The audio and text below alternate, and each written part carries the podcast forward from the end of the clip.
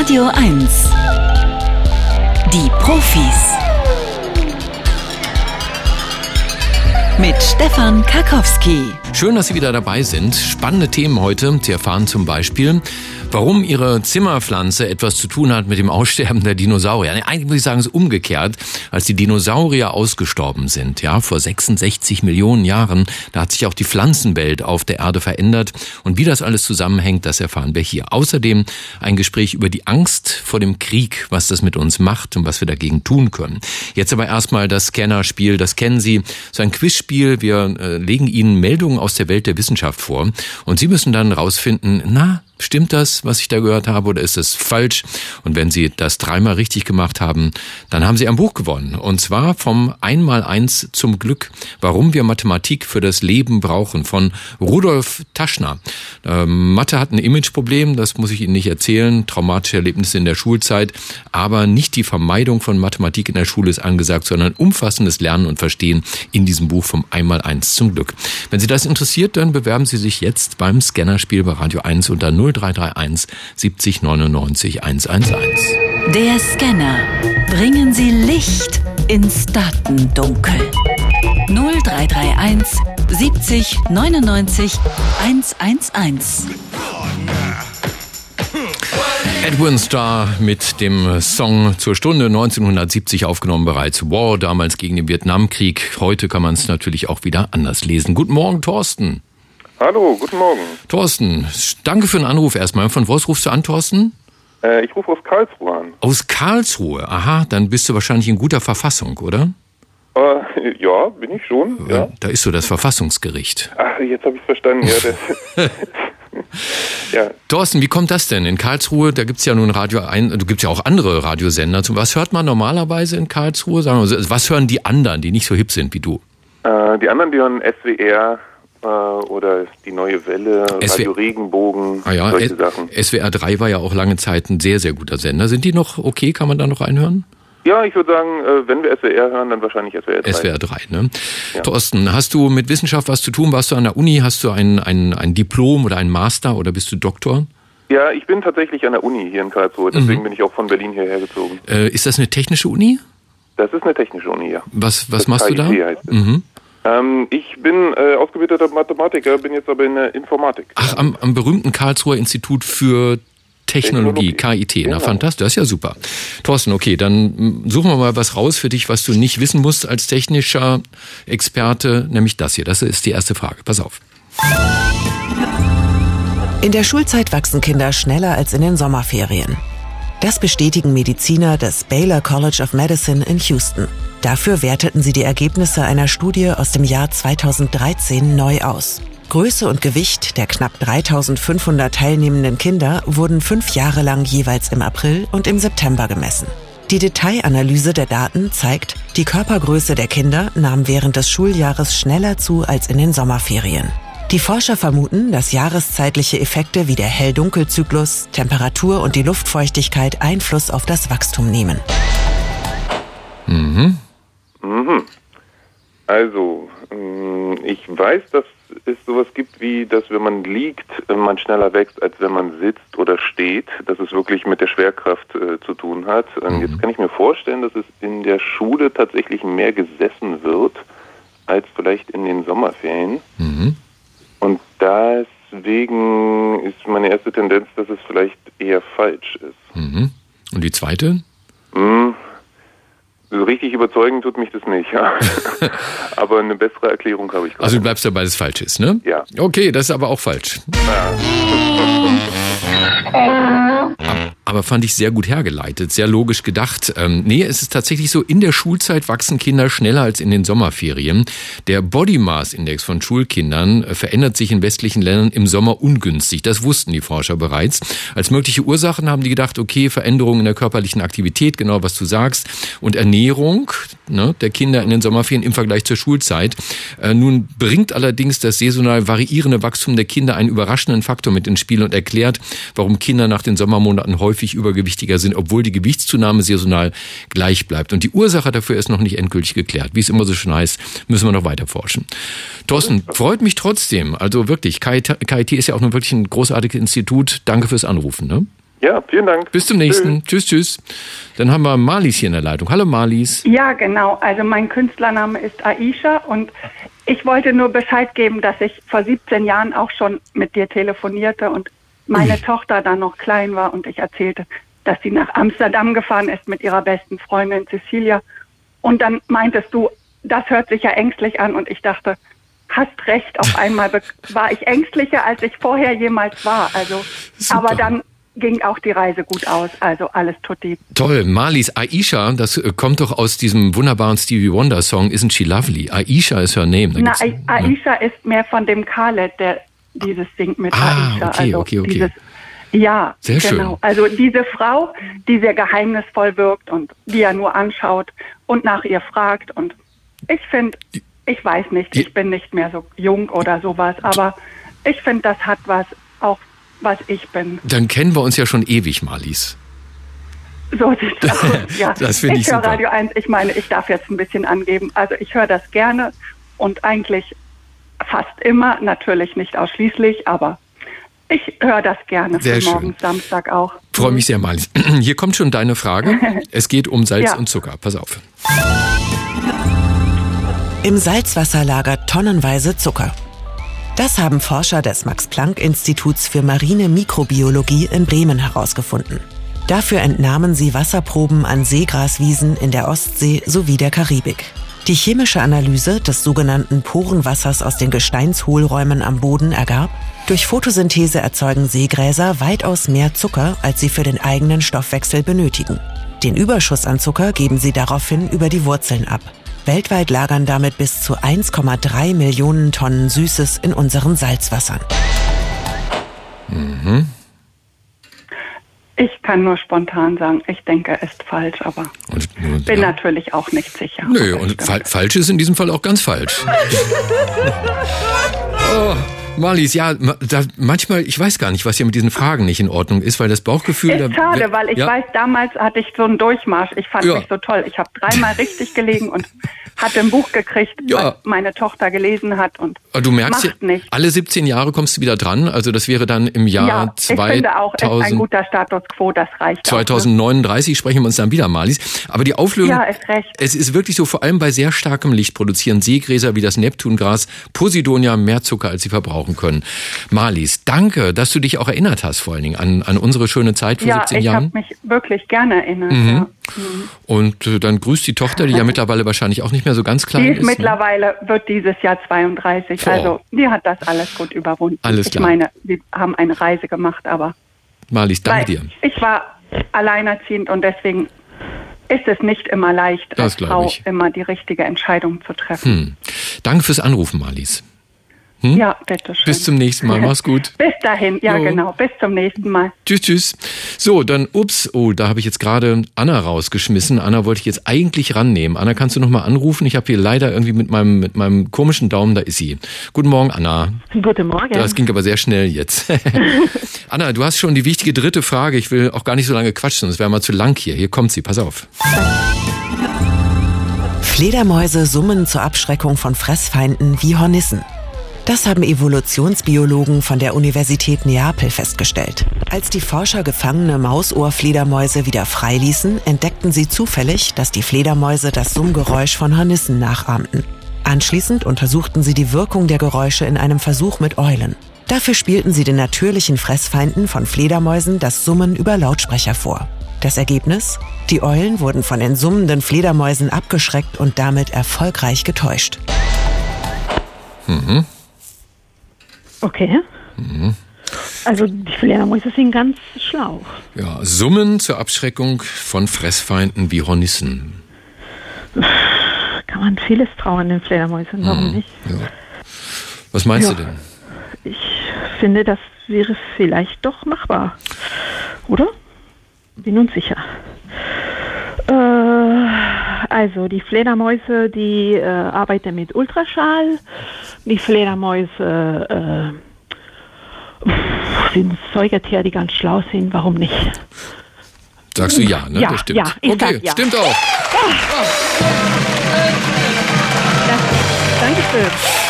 Nee, sehr, sehr schön. Das stimmt tatsächlich. Unglaublich aber wahr. Äh, Mausohrfledermäuse summen wie Hornissen. Als die Forscher das äh, Summen von Hornissen und Mausohrfledermäusen miteinander verglichen, haben sie eine große akustische Ähnlichkeit festgestellt. Geschickte Tiere. Anna, du hast ein tolles Buch gewonnen. Äh, ein Buch aus dem Brandstätter Verlag. 160 Seiten dick vom Einmaleins zum Glück, warum wir Mathematik für das Leben brauchen. Geschrieben hat's Rudolf Taschner. Aber ich mache dir jetzt noch dieses Angebot. Der letzte Scan. Echte Profis gewinnen ein Jahresabo von Mare oder verlieren alles. Ne, du kannst jetzt aufhören mit Spielen, dann ist das Buch deins. Oder du Ja. suchst dir noch eine Frage, dann kannst du. Nee? Nee, nee, nee, Weißt du nee. schon? Äh, ja, ja. Okay. Äh, freuen sich alle auf das Buch. Sehr, sehr, sehr gut. Anna, vielen Dank fürs Mitspielen. Hm? Danke euch. Schönen Samstag. Ganz, ganz schönes Wochenende wünsche ich dir noch Ja, und der ganzen Familie. Dankeschön. Und das Wichtigste alle. ist immer, äh, jetzt nicht auflegen. Ne? Nein, danke. Schönes Wochenende. Mach's gut. Ciao, ciao. Tschüss. Zurzeit wird unheimlich viel diskutiert. Ist auch gut so, muss diskutiert werden über die Frage, was ist gerade dringlicher? Der Schutz der Demokratie vor einem imperialistischen Russland, der Schutz der Menschen in der Ukraine vor Krieg und Vertreibung vor Bomben und Diktatur oder Klima- und Umweltschutz? Als ginge nur eins oder das andere. Und da hat der allseits beliebte grüne Wirtschaftsminister Robert Habeck sehr früh und für viele überraschend sehr pragmatisch erklärt, Energiesicherheit in Deutschland gehe jetzt vor. Bevor wir im Winter frieren, müssen alle Alternativen geprüft werden, die Deutschland von russischer Energie unabhängiger macht. Die deutsche Umwelthilfe will das an einzelnen Punkten nicht einsehen. Sie will zum Beispiel ein neues Flüssiggasterminal in Wilhelmshaven verhindern, hat jetzt Akteneinsicht angefordert und Habeck hat sie ausdrücklich gewarnt, dagegen zu klagen. Sascha Müller-Krenner ist der Bundesgeschäftsführer des Vereins. Guten Morgen. Guten Morgen. Was ist denn im Wattenmeer so wichtig, dass äh, Sie sagen, da soll kein Flüssiggasterminal hin? Was, was könnte da passieren? Womit rechnen Sie? Also wir sind natürlich auch für Energiesicherheit und es ist ganz, ganz wichtig, dass weder die deutsche Wirtschaft absäuft, noch dass Leute im nächsten Winter frieren müssen. Aber was mindestens genauso wichtig ist, ist natürlich, dass wir unsere Klimaziele erreichen. Äh, was der Klimawandel bedeutet, haben wir im letzten Jahr im Ahrtal gesehen, haben wir bei den Bildern aus Indien gesehen von der Hitzewelle. Und wir dürfen natürlich heute keine Entscheidungen treffen, die es uns zukünftig unmöglich machen, den Klimaschutz äh, zu erreichen, die Klimaziele zu erreichen. Und deswegen muss man natürlich solche Investitionen in neue fossile Terminals immer ganz, ganz genau prüfen. Und natürlich der Naturschutz darf auch nicht immer als erstes über die Klinge springen.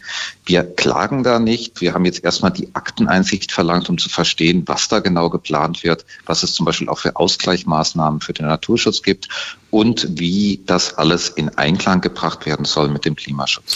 Auch an anderer Stelle sind Sie unzufrieden mit dem, was die Regierung da gerade macht. Äh, Sie ähm, haben Protestaktionen unterstützt im Wattenmeer gegen die Bohrplattform Mittelplate, wo Deutschland Öl fördert und gern noch mehr Öl fördern würde, auch um das Ölembargo gegen Russland ein Stückchen weit ausgleichen zu können. Was gefällt Ihnen daran nicht? Ja, das ist jetzt wirklich völliger Irrsinn. Das mitten im Nationalpark Schleswig-Holsteinisches Wattenmeer. Und das ist ja eine einmalige Landschaft. Die gibt es auf der Welt nur einmal. Seltene Arten, zum Beispiel wie die Kegelrobbe, Millionen von Vögeln, die dort durchziehen, dass dort nach Öl gebohrt wird, mit der permanenten Gefahr, dass natürlich da mal was passiert. Und dann ist dieses einmalige Naturschauspiel für immer zerstört. Ein Prozent des deutschen Ölverbrauches äh, wird auf dieser Plattform gefördert äh, und ein Prozent, das ist ungefähr ein Zehntel dessen, was man allein durch ein Tempolimit einsparen könnte. Äh, ein Tempolimit, vor dem sich die Bundesregierung scheut. Es gibt viele, viele andere Maßnahmen auch, wo man Öl einsparen könnte durch sparsamere Fahrzeuge, durch neue Vorschriften zum Heizungseinbau. Das tut man alles nicht. Da werden die Prioritäten falsch gesetzt auf Kosten der Natur. Nun ist ja gerade diese Ölplattform, um die es da geht, seit 1987 in einem störungsfreien Betrieb. Man hat da nichts gehört von Skandalen, da ist kein Wattwurm, keine Möwe ums Leben gekommen. Deswegen geht es Ihnen also nur um das Potenzial der Gefahr, die dort herrscht. Wissen Sie, eine, bei einer Ölplattform muss nur einmal was passieren. Äh, bei dem gigantischen Unfall am Golf von Mexiko, äh, Deepwater Horizon, da werden sich viele noch an die schrecklichen Bilder erinnern. Auch Jahrzehnte, wenn nicht Jahrhunderte wird dort die Meeresumwelt zerstört sein, damit auch wirtschaftlich massiver Schaden, zum Beispiel für die Fischerei. Da ist auch nur einmal was passiert. Davor war das auch eine sichere Plattform. Also diese Art von Argumentation, die trägt nicht. Da darf nie etwas passieren. Deswegen darf man so etwas in so einem sensiblen Naturraum nicht tun. Mal abgesehen davon, da werden regelmäßig Abwässer abgelassen, da finden Bauarbeiten statt, mitten im Nationalpark. Also dass das jetzt äh, ohne Einfluss auf die Umwelt ist, das war in der Vergangenheit nicht so. Und in der Zukunft, diese Anlage wird auch älter, da steigt natürlich auch die Gefahr, dass irgendwann mal ein entscheidendes Teil bricht und was passiert. Und noch ist ja auch eine Mehrförderung von Öl dort gar nicht beschlossene Sache. Die grüne Spitzenkandidatin neulich bei der Landtagswahl in Schleswig-Holstein, Monika Heinold, hat gesagt, sie will zumindest die Möglichkeit, mehr deutsches Öl fördern zu können, prüfen lassen. Ist das nicht eine gute, ein guter Kompromiss zu sagen, wir prüfen das und was hinterher bei rauskommt, ist eine ganz andere Sache?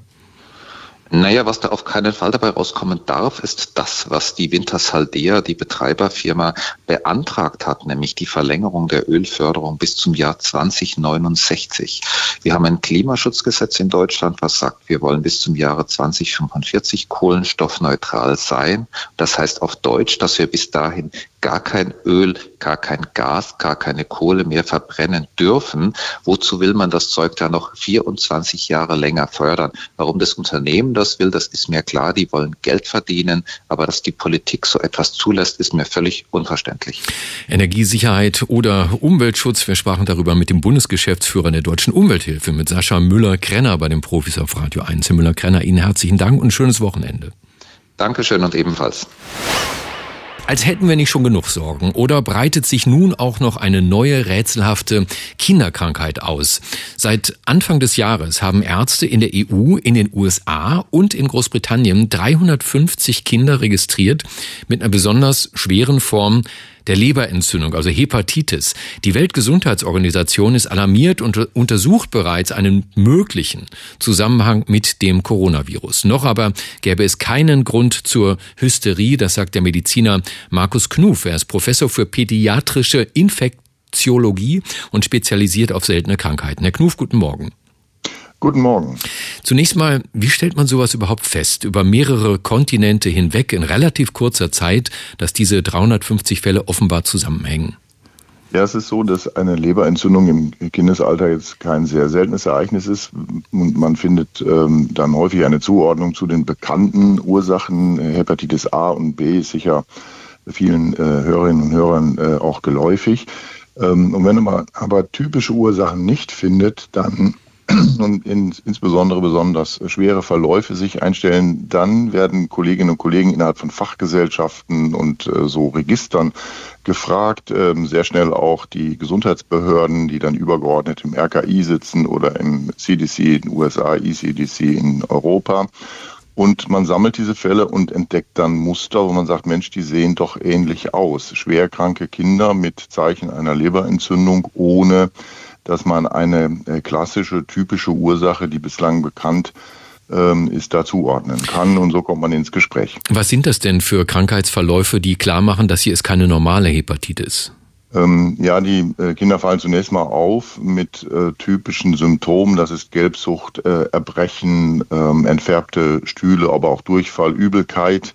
Ähm, Fieber selbstverständlich und Bewusstseinsstörungen. und dann werden im Prinzip die sogenannten Leberwerte geprüft, ähm, die dann erhöht sind, wenn Leberzellen zugrunde gehen und ähm, dann diese äh, Substanzen freigesetzt werden. Transaminasen nennt man die, ähm, die dann gemessen werden. Und dann ist im Prinzip spätestens der Zeitpunkt da zu schauen, okay, gibt es eine bekannte Viruserkrankung, Hepatitis A, B oder C oder vielleicht auch ein anderes Virus, Epstein-Barr-Virus äh, Adenoviren, die so etwas ähm, verursachen können und sucht dann nach Zusammenhängen.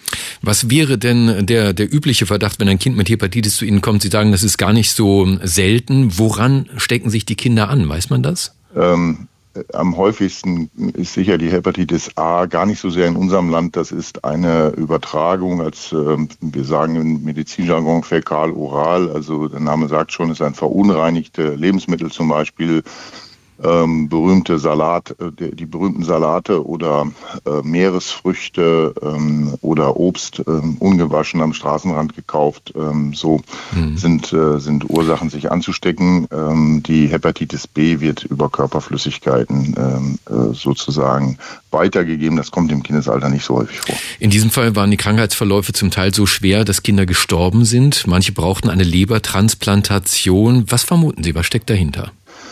Ähm, ja, das ist in, der Tat ungewöhnliche Verläufe, auch ungewöhnlich schwer. Man vermutet eine Assoziation zum Coronavirus ähm, oder auch zu einem äh, Virus, das auf den Namen Adenovirus hört. Und dort gibt es einen Subtyp 41. Dieser Subtyp ähm, zeichnet sich auch dadurch aus, dass er blutvergiftungsähnliche Krankheitsbilder verursachen kann. Sepsis sagen wir dazu. Ähm, das ist nicht bewiesen, aber man hat bei einem Teil der Kinder äh, diese Viren oder die Assoziation zu einer solchen Infektion äh, feststellen können. Und man kann sich vorstellen, dass bei einer entsprechenden Veranlagung, Prädisposition, ähm, äh, es dann auch zu besonders überschießenden, schwerwiegenden Verläufen kommt, wo auch das Immunsystem eine Rolle spielt, eine starke Entzündung sich einstellt und dann eben die Leber schweren Schaden nimmt. Was könnte das denn für ein Zusammenhang sein mit dem SARS-CoV-2-Virus? Hm, wir lernen ja jetzt erst ganz allmählich, ähm, wie sich das klinische Spektrum, äh, ist ja ein relativ neues Virus, erst recht für Kinder und Jugendliche, ähm, was jetzt nicht so eine lange ähm, ja, Gewöhnungszeit schon bei Kindern und Jugendlichen hatte, ähm, wie sich die klinischen äh, Bilder dort äh, verhalten. In den aller, allermeisten Fällen äh, verlaufen die Erkrankungen relativ milde und machen keine großen Probleme, aber man kann sich natürlich auch vorstellen, dass ähm, die Leber dort auch ein Leber ist ein sehr zentrales Organ eine Rolle spielt und befallen sein kann und vielleicht kommt noch ein ein oder andere Kofaktor dazu und dann kommt es zum Ausbruch einer so schweren Leberentzündung. Muss also jetzt erstmal weiter noch geforscht werden. Was sagen Sie den Eltern? Müssen die sich Sorgen machen? Ich glaube, das ist sehr wichtig zu sagen. Wir haben hier nicht eine, einen Hepatitis-Tsunami, der auf uns zurollt. So sieht es nicht aus. Es sind Fälle beschrieben. Keine Frage. Es ist auch gut, dass man denen nachgeht. Aber wir haben jetzt keine ähm, Hepatitis-Epidemie, die uns ähm, erreicht, wo jetzt äh, Millionen von Fällen auftauchen. Es sind wenige hundert bislang. Schlimm genug, will ich nicht kleinreden, aber dennoch ähm, ist das etwas, was man, äh, ich glaube, mit äh, kühlem Herzen und klarem Kopf äh, weiter verfolgen sollte, wissenschaftlich verfolgen sollte, um die Ursachen zu klären und dann zu schauen, was man tun kann. Sagt der Mediziner Markus Knuf, Professor für pädiatrische Infektiologie bei den Profis auf Radio 1. Herr Knuf, ich sage herzlichen Dank und Ihnen trotz alledem ein schönes Wochenende natürlich. Vielen Dank und Ihnen auch ein Danke. schönes Wochenende. Wenn es Ihnen mal nicht so gut geht, dieser Tage, wenn Sie schlecht schlafen, wenn Ihnen die Bilder vom Krieg einfach nicht aus dem Kopf gehen, dann geht es Ihnen zunächst mal wie ganz, ganz vielen Menschen. Ja, mir auch. Inflation, Benzinpreise, das Warten auf die Nebenkostenabrechnung, kein Sonnenblumenöl mehr, ständig redet irgendwer vom Atomkrieg. Klar, ich meine, wenn man das vergleicht mit den Menschen in der Ukraine, was die gerade mitmachen, da geht es uns natürlich noch gut. Ja, aber dennoch lohnt es sich mal, einen Profi zu fragen, äh, was wir tun können gegen unsere Ängste. Thomas Löw zum Beispiel Beispiel. Er ist Professor für psychosomatische Medizin und Psychotherapie an der Universität Regensburg. Herr Löw, guten Morgen. Guten Morgen, hallo nach Berlin. Ich vermute mal so ein leichtes Unbehagen, so ein Grundrauschen, wie Sie das nennen. Das ist zunächst ganz normal, oder? Ganz richtig, ganz richtig. Es hat sich ja in den letzten, kann, kann man sagen, sieben Jahren sehr viel verändert, auch in unserem Land. Und äh, wir sind Menschen, wir spüren diese Veränderung. Und Sie haben also jetzt 2015 als Anfangspunkt quasi genommen. Ähm, ab wann wird denn für Sie ein Patient draus? Welche Angstsymptome sollten wir nicht mehr auf die leichte Schulter nehmen? Also ähm, es gibt so die, äh, den Grundgedanken, dass immer dann, wenn medizinische Befunde oder äh, Beschwerden die individuelle Beeinträchtigung nicht mehr erklären können, dass man dann genauer hinschauen sollte. Also was über das äh, zu erwartende Maß hinausgeht. Und in der Psychiatrie oder in der Psychosomatik sind wir ja mittlerweile an einem Punkt, dass wir quasi Symptome zählen können oder ähm, mit Maß und Zahl an Katalogen festmachen können, ob jemand eine äh, Diagnose bekommen kann oder nicht. Die sogenannte internationale Klassifikation der Krankheiten wird da weltweit eingesetzt und das gilt praktisch für alle Länder die, derselbe Schlüssel. Insofern kriegen wir da auch vergleichbare Aussagen. Welche Symptome zählen Sie denn dazu? Ja, also von der psychosomatischen Seite sind es körperliche Symptome, die wir von der, von der Schreckreaktion alle kennen, die normal sind, die äh, zum, diese berühmten Allgemeinplätze wie da stehen mir die Haare zu Berge oder ich bekomme eine Gänsehaut oder ich werde äh, schwach in den Beinen, oder auch ein Druckgefühl auf der Brust, so diese Sorge, die sich körperlich zum Ausdruck, äh, körperlichen Ausdruck bekommt, sind so die entscheidenden Größen, die direkt in Richtung Angst gehen. Das kann auch ein erhöhter Pulsschlag sein, den man über die Zeit äh, beobachten kann, dass man nicht mehr zur Ruhe kommt, dass der Schlaf schlechter wird, ist auch ein ganz wichtiges Phänomen.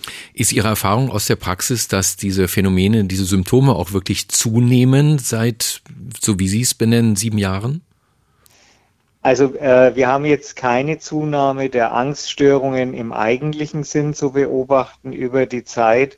Aber was wir nicht unterschätzen dürfen, was glaube ich zu wenig wahrgenommen wird in der Gesellschaft, ist, dass äh, der, der Spiegel des Normalen sozusagen nach oben geschoben wird. Dass die, die Ängste, die wir erleben, sind Ängste, gegen die man auch letztendlich was tun kann, auch wenn sie noch äh, klinische Diagnose darstellen. Und das wäre jetzt quasi meine Mission an der Stelle, das ein bisschen mehr zu verdeutlichen. Mhm. Was genau? Also, dass grundsätzlich die, die Ängste insgesamt in der Bevölkerung zunehmen, aber dass mehr der Normalzustand daraus wird. Ja, genau. Also äh, wir, das ist ja zunächst mal auch eine psychologische äh, Funktion, die uns nützt, dass wir verdrängen können. Also die Schrecktage der, des, ähm, im Februar, dass uns das überrollt, dass da tatsächlich wieder was vor unserer Nase passiert, was wir zuletzt vor Ort bei uns vor 75 Jahren erlebt haben. Das braucht ein bisschen, dann ist es da und dann fangen aber auch die Abwehrmechanismen an. Was raten, ja, was raten Sie denn da eigentlich generell, wenn jemand merkt, also mir setzt das stark zu, was, was können die machen? Also Fernseher aus, Facebook abmelden oder was? Ja, äh, jetzt nicht unbedingt für 24 Stunden, aber dass man selber zunächst einmal für sich äh, beobachtet, wie oft muss ich den Nachrichten sehen? Mhm. Ja, und dann würde ich sagen, zweimal am Tag ist okay, Tagesschau und Frühstücksfernsehen oder so, aber man muss das jetzt nicht jede Stunde haben. Und wenn man merkt, dass man selbst permanent schaut, kriege ich neue Informationen, dann sollte man selbst versuchen, das auf ein Minimum runterzuschrauben. Das ist die eine Möglichkeit. Die, der zweite Punkt ist äh, ganz wichtig, wenn solche Gedanken auftauchen, dann muss ich mir das auch bewusst machen, dass sie da sind. Und dann hilft im Leben immer, sich in Bewegung setzen zu bewältigen. Das ist ein, ein Archetypus, das machen äh, Menschen, seitdem sie auf diesem Planeten gibt.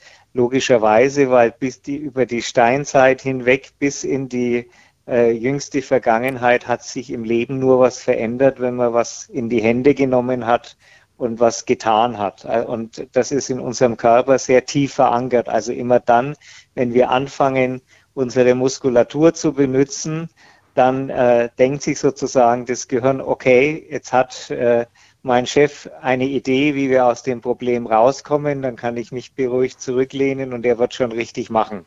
Das heißt, solche Übersprungshandlungen oder, oder Handlungen wie zum Beispiel die Wohnung aufräumen oder rausgehen, sind ganz gute Möglichkeiten, das zu bewältigen.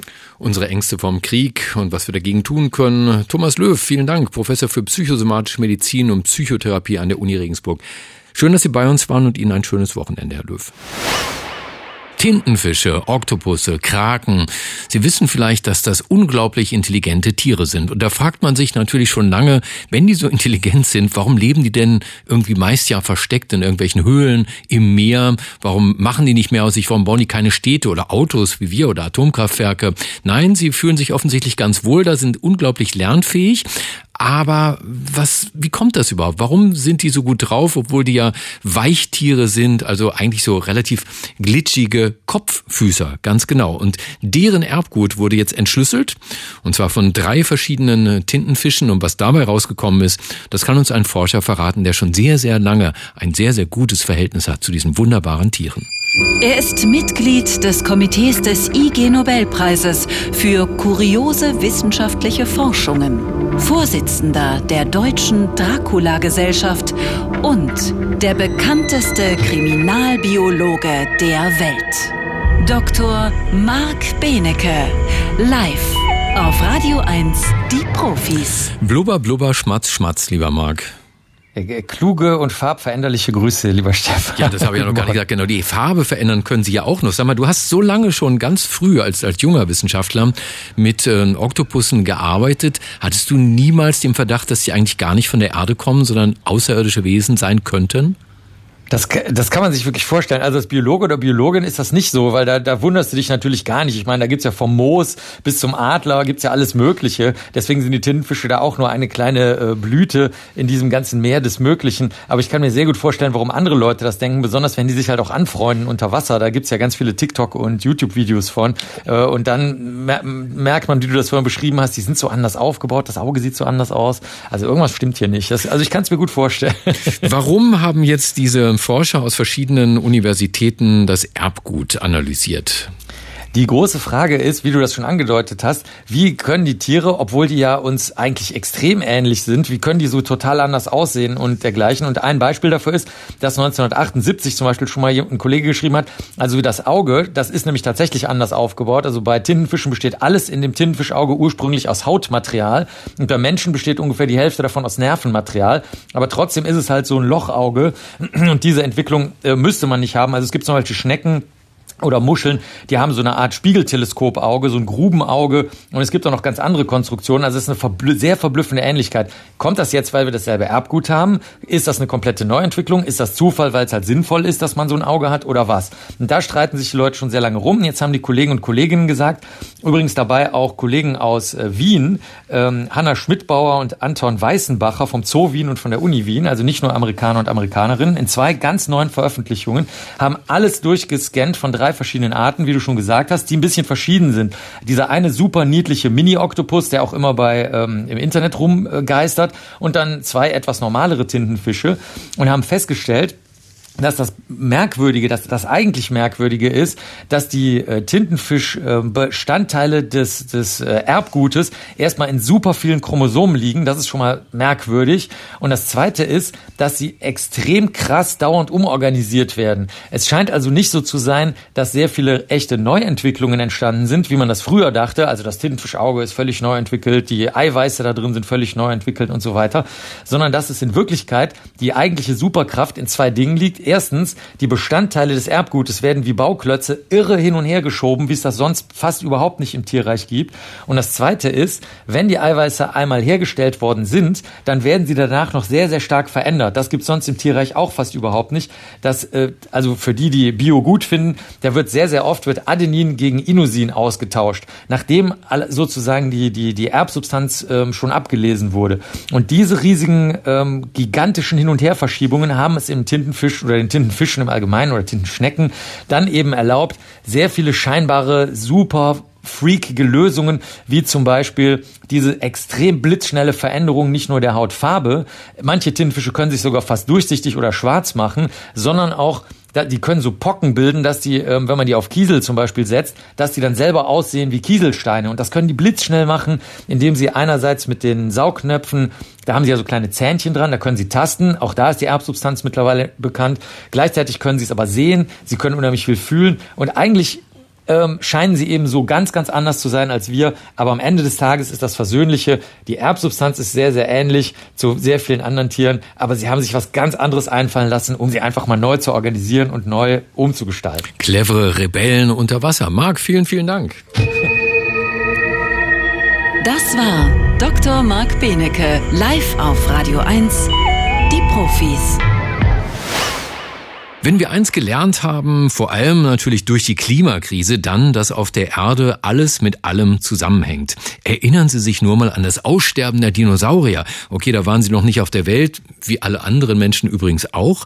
Aber als die Dinosaurier vor etwa 66 Millionen Jahren ausgestorben sind, da hat sich danach dann auch die Pflanzenwelt verändert. Welchen Einfluss das Sterben der Dinos hatte auf die Flora der Erde, das hat der Zürcher Botaniker Professor Peter Lindner in einer neuen Studie untersucht. Herr Lindner, guten Morgen. Guten Morgen. Zunächst mal, das ist ja schon eine Weile her, also so ein paar zig Millionen Jahre. Wie untersucht man denn sowas überhaupt? Wie geht das? Ja, als erstes schaut man, wie die Welt jetzt funktioniert. Und dann schaut man, was für Informationen man hat, über was damals passiert war. Und dann versucht man den Zusammenhang zu machen zwischen diese Sachen. Mhm. Also wir, wir wissen ja, wir wissen ja so ungefähr alle, da gab es dann diesen Meteoriten, der kam angeflogen, der plumpste da in Mexiko ins Wasser, die Erde verfinsterte sich, danach waren die Dinos tot. Also das ist so die Kurzgeschichte. Jedes Kind kann die wahrscheinlich besser erzählen als ich. Aber die Pflanzen, was war mit, mit den Pflanzen? Hatten die überlebt? Ja klar, viele Pflanzen haben überlebt und dann gab es nachher wieder eine ganz große Pflanzenausbreitung. Wir kennen die Pflanzengeschichte von den Fossilien nicht so genau wie bei den Tieren, weil sie keine schönen Knochen lassen. Die lassen eher nur kleine Stückteilchen. Aber es gibt schon etwas Informationen. Aber die Rekonstruktion machen wir eher, indem wir schauen, wann Pflanzen evoluiert sind und wie alt diese Gruppen sind und welche Merkmale sie damals, wie sie jetzt haben, die sie wahrscheinlich auch schon damals hatten. Und dann kann man so die Geschichte zurück aufbauen, wie es damals ausgesehen hat. Machen Sie das anhand von versteinerten Pflanzen aus verschiedenen ähm, Jahren und vergleichen die dann oder untersuchen Sie ja was, was anderes? Nein, zum Teil. Aber wenn ich was wir eigentlich machen, ist, wir schauen jetzt, was läuft. Also Dinosaurier, ähnliche Tiere werden Sachen wie Elefanten. Dann können wir sehen, was der Einfluss ist von Elefanten auf die Vegetation. Das sehen wir schön in Afrika, wie sie die Bäume auflichten und Sonne kommt durch. Dann schauen wir die Tierfossilien an. Wir sehen, die Dinosaurier sterben aus und von einem Moment zum nächsten verschwinden diese riesigen Tiere und die Tiere, die überleben, sind so Rattengröße, Säugetiere, bisschen größer als Ratten, aber nicht viel mehr. Und dann braucht es eben 20, 30 Millionen Jahren, bis die ersten Mega-Herbivoren in die Dinosaurier evoluieren, Sachen so groß wie Elefanten. So, wir können dann prognostizieren, dass in diesen 20 Millionen Jahren dieser Einfluss von Elefanten nicht da war. Und dann schauen wir, wie die Pflanzenfossilien aussehen und wir schauen, wie die Pflanzen, wann die Pflanzenmerkmale evoluiert haben, die wir assoziieren können mit Elefanten oder mit Dinosauriern. Mhm. Die Studie hat eine Doktorandin, eine ehemalige von Ihnen gemacht. Was hat ihr denn rausgefunden? Wie hat denn das Aussterben der Dinosaurier sich ausgewirkt auf die Pflanzenwelt? Ja, wir haben da ähm, erst angefangen, die Gräser anzuschauen, weil das Erste, was man erwartet, dass wenn die Dinosaurier verschwinden, es keine Mega-Herbivoren wird, dann verdichtet die Vegetation. Dann hat es Regenwald überall. Und sollte man eigentlich anhand von den Gräsern sehr gut sehen können, aber unsere Grasinformation war eben nicht gut genug. Da hat sie mit Palmen geschafft und konnte dann zeigen, dass die Palmenfrüchte und die Artbildungsrate und auch die Dornen an die Palmen wesentlich geändert haben von vor die Dinosaurier aussterben, zu diese 20 Millionen Jahren, wo es keine Megaherbivoren hatte, zu nachher. So wir konnten zeigen, dass es schon einen Einfluss hatte. Und welchen? Ja, da wurde es ein bisschen spannender. Wir haben erwartet, dass die großen Palmenfrüchte verschwinden werden in die Zeit, wo es keine große Mega-Herbivoren gibt. Und das war nicht der Fall gewesen. Die wurden häufiger. Und da haben wir uns überlegt, dass es wahrscheinlich, weil im dichten, dunklen Regenwald große Früchte besser keimen und besser etablieren können als kleine Früchte. Also es ging im Gegensatz zu was wir erwarteten. Aber was schon funktioniert hat, wie wir erwarten, das ist die Verteidigung von den Pflanzen gegen Fraß wurde stärker in dieser Zeit, also genau wie wir erwarteten. Mhm. Wir Warum? ein Zeichen, was passt ja. und eins, was nicht mhm. passt. Mhm. Warum wurde die Verteidigung der Pflanzen gegen Fraß in dieser Zeit stärker? Weil die Dinosaurier waren ja wurde, nun weg. Die wurden weniger. Ach, weniger, ah, okay. Gesagt. Aha, also das heißt, stärkere mhm. Äh, Verteidigung vorher bei den Dinosauriern mit langen Dornen dann wurden die Verteidigung wieder weniger, weil die Tiere kleiner waren, nehme ich an. Und dann, wenn die Elefanten kamen, wurden die großen Dornen auf die Palmenstämme wieder mehr sichtbar und größer. Alles hängt mit allem zusammen. Auch das Aussterben der Dinosaurier vor etwa 66 Millionen Jahren hat die Pflanzenwelt auf der Erde nachhaltig verändert. Aufgeklärt darüber hat uns der Züricher Botaniker Professor Peter Lindner. Herr Lindner, die Profis auf Radio 1 sagen vielen Dank und schönes Wochenende.